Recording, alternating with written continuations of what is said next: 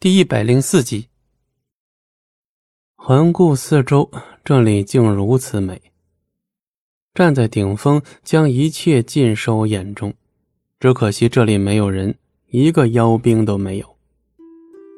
倒为这样的美的景色徒添了几分凄凉。素素走近一些，春天温暖的风在耳边飒飒拂过。这里是一片空旷。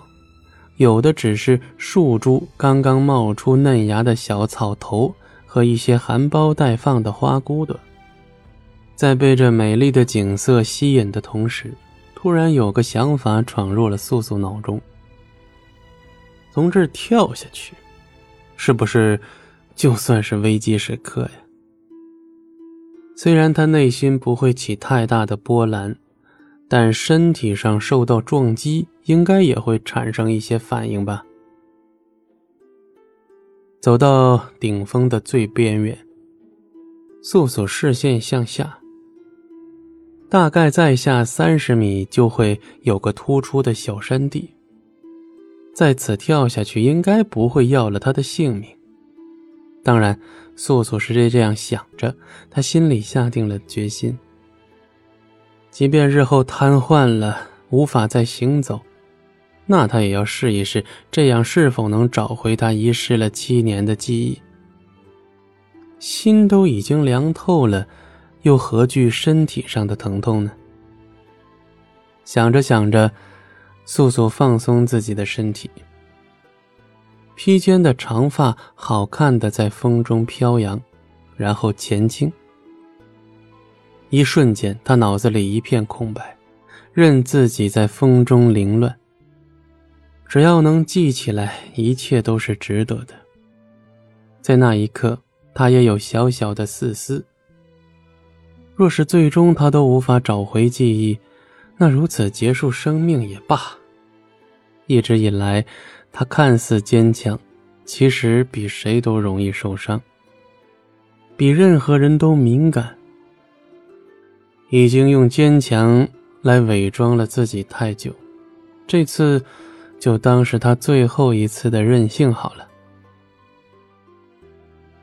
想到这里，素素的嘴角扯出了一抹弧度，不知是否快要触地，脑子里呀仍是无任何有关七年前的记忆。也罢。那就一直这样下去吧。喂，喂！远处传来一个熟悉的声音，带着些许的心疼和责备。素素不敢睁眼，怕看见他想看到那个人紧张的模样，任自己下落。下一秒，声音终止。一股轻柔的力量环过素素纤细的腰际，将她紧紧束缚在怀中，不由她挣脱半分。她依旧不敢睁眼，不敢看面前人表情是何。他会是在皱眉吗？为什么自己现在要如此挂心这个人？他没说话，但素素知道是他回来了。对他如此温柔的人，天地间找不出第二个。这么不想见我？他低沉的声音很好听。素素不回答，却有些依赖他。他的语气带着浅浅的责备。当真如此不爱惜自己，想一直逃避下去？他抱素素的手再多使了几分力气，素素甚至能感受得到他吐在他额间的温热气息。他不知道该如何开口，一直闭口闭眼。终于，他带着她由空中降至地面，在三十米下的那个小山地，他看着她，目不转睛，等他开眸。